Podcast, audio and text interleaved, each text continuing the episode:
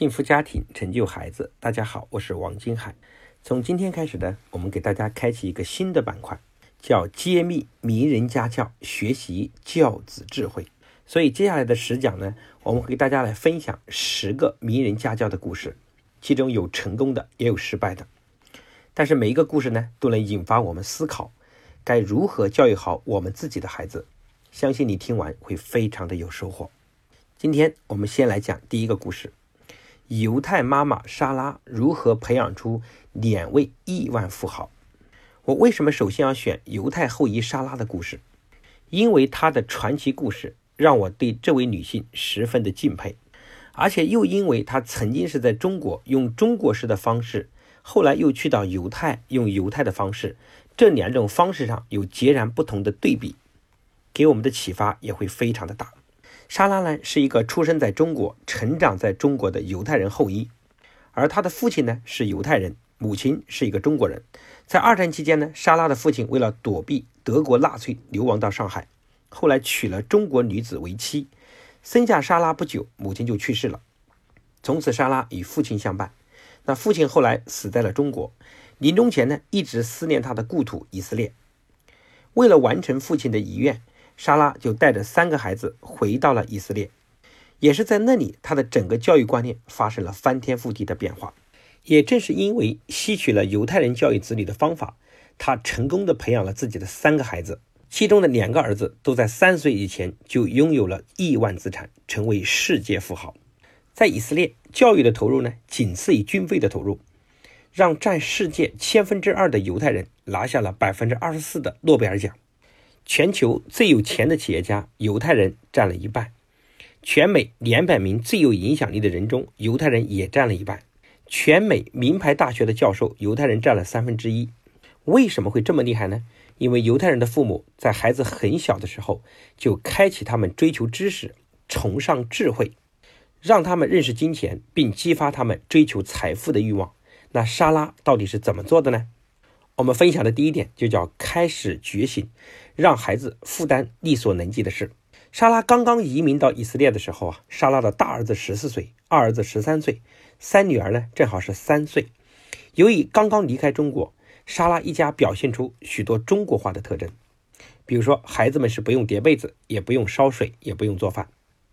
每天孩子们放下书包就坐到了书桌前，不管多么忙多么累，莎拉都不会让孩子动一下手。这个和大多数的中国父母一样，莎拉唯一的希望就是孩子们能考上大学。为了赚钱养活孩子，莎拉在路边摆了个小摊，经营着自己在上海学到的绝技，叫包春卷。他每天送孩子们去学校读书，自己呢上街卖春卷。在孩子放学前把饭做好，整理好房间。直到有一天，邻居的大婶看不过去了，没给莎拉和孩子留任何情面，严肃地对孩子们说：“孩子们，你们已经长大了。”怎么能像看客人似的看着你妈妈的忙上忙下不去帮忙呢？怎么还可以等妈妈来伺候你们呢？接着又转头对莎拉说：“别以为你生了孩子就会做母亲，这样是在害孩子。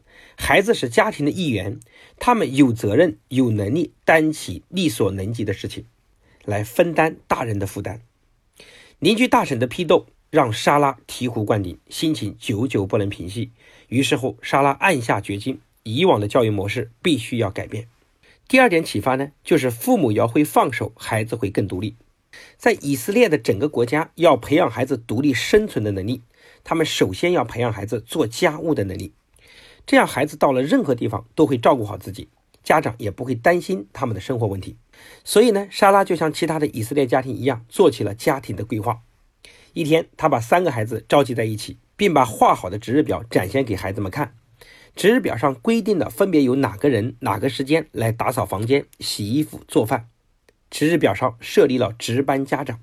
这个值班家长呢，有三项任务：第一个，搞好家里的卫生；第二个，安排好一日三餐到底吃什么；第三个，负责家里一天的外事活动。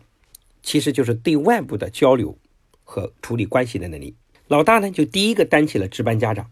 他那天早早就起来拖好了地。还买来了面包和牛奶当早餐，还安排了全家人晚餐吃什么，并帮着妈妈一起为大家准备晚餐。实行值班家长后啊，莎拉发现其实每个孩子都非常的能干，遇到问题不仅不会措手不及，还会自己想办法解决。而之前莎拉有所担心，似乎其实是多余的。一个真正的母亲，并不是把孩子带到这个世上就算完事儿，还要学会培养孩子独立的人格、思考能力和承担的责任。第三个启发就是爱的有分寸、有原则。莎拉有一次坐飞机的时候，遇到一件事儿，给她触动非常的大。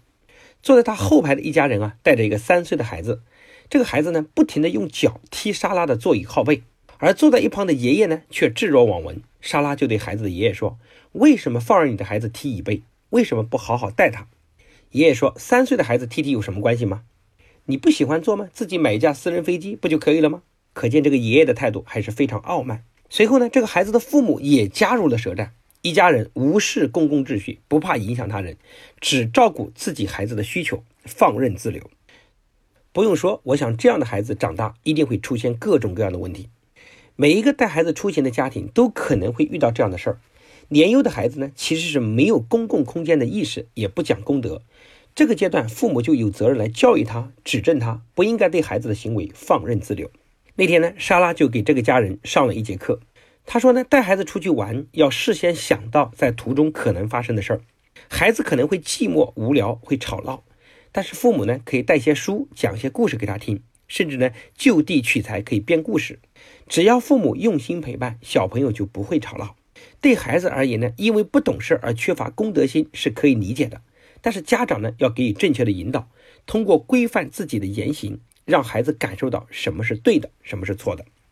所以，我们感慨啊，每个父母呢，其实都爱孩子，但是爱孩子呢，也并不那么简单。只凭一腔热爱其实是远远不够的，还要掌握科学的理念。爱孩子要有分寸、有原则、有方法。爱而有教是一种智慧的考验，父母需要终身的学习。好，那今天的课程呢，我们就讲了莎拉教育孩子的三个智慧：第一个，让孩子承担责任；第二个，放手让孩子更加独立；第三个，爱要有原则。那今天呢，我们给大家也布置一个作业，就是制定你们家的值日表，让孩子来参与到家务活中来。如果你觉得有收获，把这个音频分享给更多人，让他们听到，也对他们有更多的帮助。下一讲呢，我们给大家讲诺贝尔文学奖获得者莫言的故事。那这个平凡的家庭是如何创造莫言这样的奇迹的？感谢今天的收听，我们下次跟大家相见。